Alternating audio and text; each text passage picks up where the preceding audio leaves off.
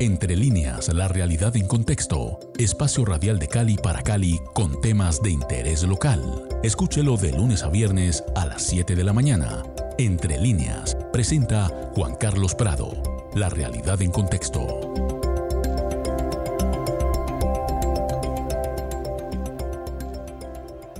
Muy buenos días amigos de Javerian Estero Cali 107.5 FM. Soy Juan Carlos Prado y estamos en Entre Líneas. En este especial sexto episodio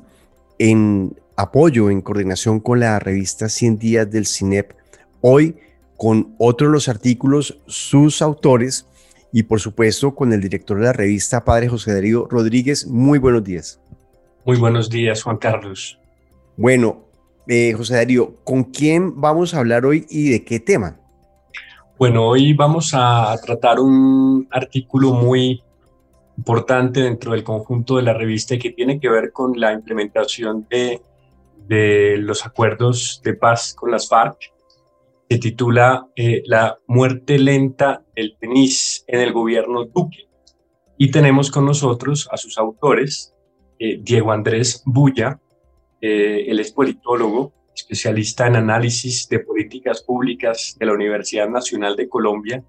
integrante del equipo de mediación del programa Conflicto, Estado y Paz del CINEP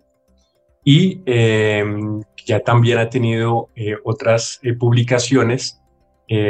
sobre aprendizajes de procesos locales de diálogo y negociación en Colombia. Y a Laura Constanza Henao, es economista, máster en economía de la Universidad de los Andes, máster en sociología de la Universidad Nacional de Colombia especialista en Derechos Humanos y Derecho Internacional Humanitario de la Universidad Externado de Colombia y en Epistemologías del Sur del Claxon. Y eh, pues un gusto poder contar con su presencia en este día y bienvenidos a este espacio. Bueno, pues eh, un saludo muy especial a Laura Henao, que izquierdo, que ya había estado también con nosotros en, en, otros episodios anteriores, y a Diego Bulla, con este artículo que se llama La muerte lenta del Programa Nacional Integral de Sustitución de Cultivos Ilícitos. Diego, voy a empezar con Diego porque Laura ya estuvo con nosotros, entonces vamos a rotar hoy los turnos. Diego Bulla Beltrán, ¿qué tanto se ha implementado este programa en el gobierno actual de Iván Duque. Hola Juan Carlos, hola José Darío y a Laura. Pues bueno, la implementación,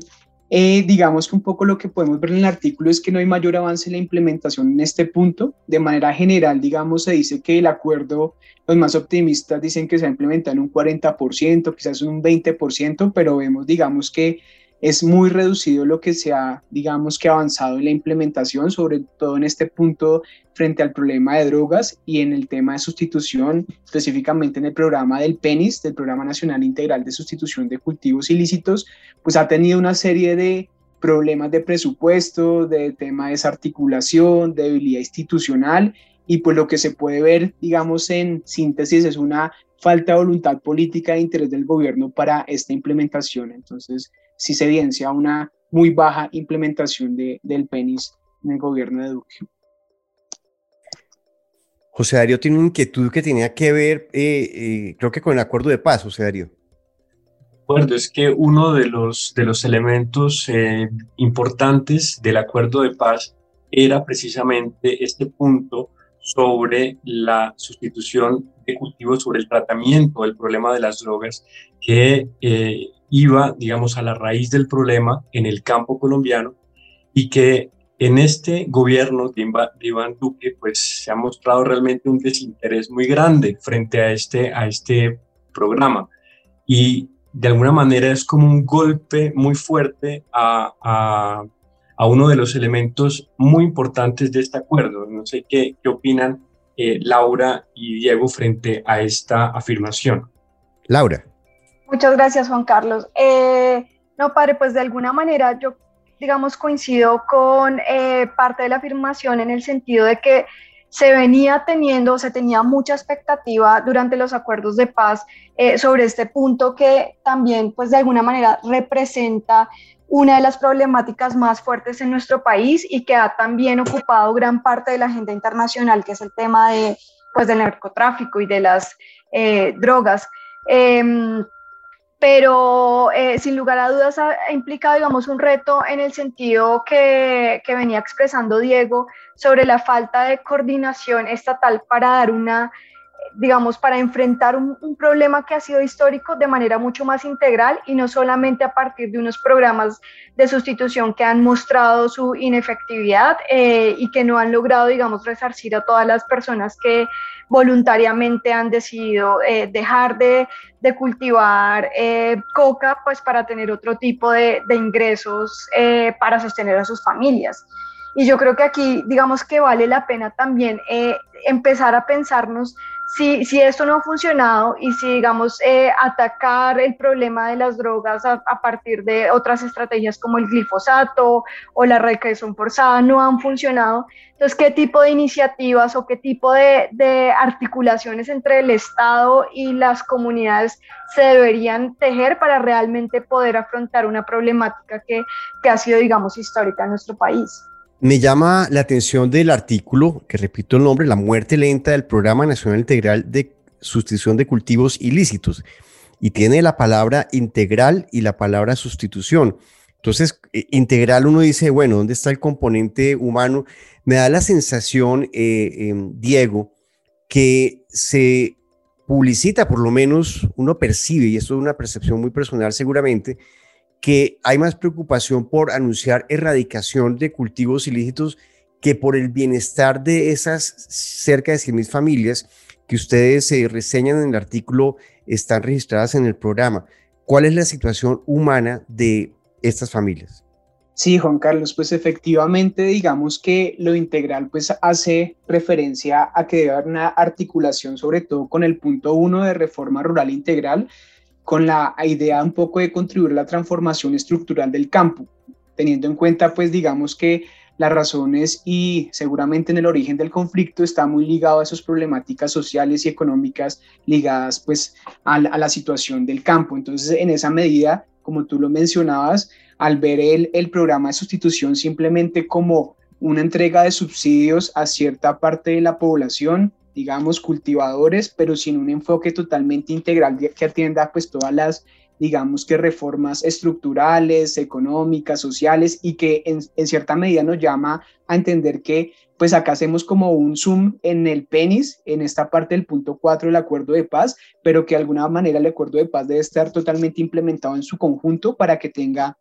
eh, digamos, cierta eh, impacto en estos territorios entonces, sí vemos que hay una situación, pues, que de algún modo, pues, llegan ciertos recursos de subsidios, pero las personas no ven ciertas, pues, transformaciones reales, eh, estructurales, para cambiar, digamos, su actividad económica, para poder sembrar productos eh, agrícolas, digamos, en estas regiones que seguramente están muy apartadas de los mercados internos entonces, al ver cómo esta situación, pues lo que vemos es que se mantiene la, la, situación de los, de los cultivadores, que en últimas, y como tú lo mencionabas y preguntabas frente al tema de la situación humana, pues es o digamos, no tienen otras opciones y eso de pronto verse eh, en situaciones de hambre, de pobreza, de marginalidad, o pues buscar unas situaciones alternativas frente a este recurso que les produce la, la economía de, de la el cultivo de coca. Entonces, pues lastimosamente vemos que continúan, se ha elevado las cifras, daban cifras de que casi hay un, eh, se ha aumentado en tres veces la, eh, el cultivo de coca en Colombia respecto al gobierno anterior. Entonces, pues es muy grave la situación y pues digamos que se, se profundiza esta problemática. Bueno, estamos aquí en Entre Líneas. Eh, Diego, ¿ha aumentado el, el número de cultivos ilícitos? O sea, es uno lo que lee en los medios, repito, es que, han aumentado eh, el número de, hectáreas cultivadas. Entonces, eh, ¿ha sido ineficiente este, este esquema de fumigación y erradicación y al mismo tiempo ha dejado una estela de falta de bienestar para estas familias? Sí, Juan Carlos, y además, pues digamos que por un lado también se ha incentivado esta parte de la erradicación forzada, ¿cierto? El tema del discurso de nuevamente la fumigación y pues digamos que políticas un poco totalmente pues ligadas más por fuera de lo social, más hacia lo autoritario, más ligadas hacia lo policial, ¿cierto? Y pues esto lo que vemos es que ha aumentado la conflictividad social eh, en los territorios y de algún modo pues sigue profundizando eh, la problemática. Digamos que toda esta parte también eh, vemos que el gobierno, por ejemplo, antes de profundizar el, todo el tema del PENIS y la implementación del acuerdo de paz, eh, ha creado programas por fuera del acuerdo de paz como ese hecho a la medida, ¿cierto? Y este programa de hecho a la medida, pues precisamente busca como simplemente buscar esos subsidios para los cultivadores, pero de algún modo eh, no con, con los recursos del gobierno, sino buscando recursos de otros actores, eh, de gobiernos locales, departamentales, privados, pero de algún modo esto le quita pues la responsabilidad política y operativa al gobierno frente al tema de la implementación de este punto tan importante. Y como lo mencionaba antes, pues digamos está totalmente desarticulado frente al tema de eh, de la reforma rural integral. Por ejemplo, en ese punto hemos visto que hay una desarticulación entre la Agencia Nacional de Tierras y pues toda la institucionalidad que está, digamos, ligada al PENIS, sobre todo en algunos departamentos específicos que ni siquiera hay coincidencia eh, que se encuentren estas oficinas en esos departamentos. Entonces eso muestra que simplemente se está avanzando de manera pues nominal en la implementación, pero pues no es claro, digamos, el tema del presupuesto, no es claro el tema del impacto y no hay una integración pues real y una articulación pues de las diferentes políticas y en este caso pues del punto 1 y el punto 4 eh, del acuerdo de paz. Y efectivamente el artículo que ustedes escriben en la revista 100 días pues eh, sugiere precisamente eso, que esa falta de presupuesto digamos genera esa muerte lenta a este programa nacional integral de cultivos eh, ilícitos. Laura, eh, también se habla del tema de líderes sociales. ¿Cuál es la relación de, este, de esta muerte lenta del programa pues, con el impacto que ha tenido sobre los líderes sociales ya ampliamente conocido? Eh, Juan Carlos, pues de, digamos que de acuerdo a los análisis que, que, hemos hecho en el CINEP y a la base de datos de protesta social, ha habido un aumento, eh, digamos, significativo en la protesta social, eh, digamos, motivada por esta ineficacia de las fumigaciones, la ineficacia de la erradicación manual forzada, y esto además se, se mezcla con un aumento también significativo de las muertes y amenazas a los liderazgos sociales y comunitarios que eh, firmaron en su momento estos acuerdos eh, dentro, digamos, del PENIS, pero también que de alguna manera pues han venido, em, digamos que apoyando el proceso de paz y pues por supuesto toda esta implementación y sustitución de cultivos de uso ilícito. Y, digamos que para también tener como un, un matiz o, un, un, detalle importante que quería agregar, digamos, frente a la pregunta anterior sobre la integralidad, creo que de alguna manera también eh, ha hecho falta eh, este análisis mucho más eh, pues situacional, pero también un análisis contextual y diferenciado que nosotros tocamos con Diego en el artículo y tiene que ver con el papel que también representan las mujeres en esta economía que, que, hasta ahora está tomando, digamos, un poco más de relevancia. Entonces, la integralidad también pasa por hacer un análisis mucho más integral y contextual de las problemáticas. Eh, y, por ejemplo, eh, encontramos que el 46% eh, de quienes son familias sembradoras, pues, están representadas por mujeres, que de alguna manera también eh, agregan a la, economía del hogar eh, pues lo que, los recursos que obtienen de estas economías. Entonces, eh, pues esto digamos que también tenerlo en cuenta porque muchas de las protestas o de las movilizaciones sociales que están motivadas por estas fallas en la implementación y por esta muerte lenta que nosotros relatamos, pues pasan por entender las dinámicas diferenciadas de las mujeres y el papel que ellas también tienen dentro de estas economías.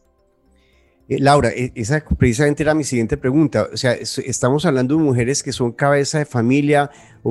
eh, mujeres que, que son el sustento de, pues, de, sus, de sus casas y que están, digamos, doblemente eh, afectadas por esta languidez o, frente a un programa que ya era un compromiso que había tomado el Estado colombiano. De acuerdo, Juan Carlos. O sea, aquí tienes una doble y triple discriminación, si quieres eh, ponerlo de esa manera, porque son personas, y en este caso, digamos, mujeres que no han tenido otras opciones, no han tenido oportunidades de estudiar o de tener un trabajo estable, y de alguna manera encontraron en el, cultivo de la coca una herramienta para salir, adelante. Y, digamos, esto tiene que ver con, con, el, con estas narrativas que también se tejen alrededor de la coca, que digamos no es sagrada incluso en muchos de nuestros países latinoamericanos, que es muy distinto a la cocaína o al tráfico de, de estas sustancias que ya son ilegales. Entonces, en ese sentido, por supuesto que, que hay una discriminación en el sentido de que sistémicamente y estructuralmente eh, las personas que eh, hacen parte de esta economía y en particular las mujeres no han tenido las mismas oportunidades, encontraron en el cultivo de la coca una opción para salir adelante y además de ello una opción para dar alimento a sus hijos eh, y para, digamos, sostener a sus familias. Y aquí creo que es importante que, que digamos, en lo que se viene y, pues ya estamos a un año de elecciones, seguramente este tema del, del, de la sustitución y del narcotráfico en general va a tomar gran parte de, las banderas de, de, candidatos y candidatas, pero hay que replantearse entonces cuáles, cuáles van a ser esas alternativas a una problemática histórica que genera violencia, que genera riesgos para los liderazgos sociales y que de alguna manera está aumentando la brecha entre quienes tienen posibilidades de participar en otras economías y quienes deben sembrar para sobrevivir. Pues es un resumen aquí con los eh, columnistas de la, del artículo La muerte lenta del Programa Nacional Integral de Sustitución de Cultivos Ilícitos. Estamos precisamente con Diego Bulla Beltrán y Laura Henao Izquierdo y el artículo completo con eh, hechos y datos y cifras que vale la pena consultar en la revista del CINEP, en la página web del CINET, eh, para, más, para más detalles. Laura, muchas gracias por estar aquí de nuevo en Entre Líneas, en este especial que estamos haciendo con la revista 100 Días. Muchas gracias a ti, Juan Carlos, y al padre José Darío. Pues para mí es un honor estar aquí otra vez y también al compañero Diego que hace rato no nos veíamos. Bueno, pues aquí en estos micrófonos de Javier Estéreo, Diego Bulla, muchísimas gracias. Muchas gracias a ti, Juan Carlos, por abrir los micrófonos a estos importantes temas y pues simplemente yo creo que resaltar pues los peligros que hay debido al incumplimiento sistemático del acuerdo en los diferentes puntos, como es el tema de drogas, pues de algún modo nos ponen un, como lo dicen algunos autores, en un nuevo ciclo de guerra en Colombia, la entrada a un nuevo ciclo, entonces pues llamar la atención y poder analizar y también pues digamos poder abordar esos temas de manera profunda es muy importante. Muchas gracias a ti. Y a Laura y a, y a José Darío y manejarlo de manera profunda, dando contexto aquí, eh, entendiendo esos procesos más grandes que justamente el CINEP y su revista 100 días eh, reseña artículo por artículo en este sexto episodio. José Darío, pero tenemos un séptimo ya agendado para la próxima semana. ¿De qué vamos a hablar la próxima semana? En la próxima semana, Juan Carlos, tenemos un artículo escrito por la investigadora del CINEP, Marcela Pardo, eh, que se titula La educación para la paz y negociación política contra pedagogía en tiempos de Duque. Bueno, estaremos aquí en Javier Estero Cali emitiendo este programa que, que viene para el próximo jueves de hoy en ocho días, aquí en 107.5 FM. Soy Juan Carlos Prado, estuve con el director de la revista José Darío Rodríguez, la revista 100 días, en estas entregas que estamos haciendo. Feliz día para todos.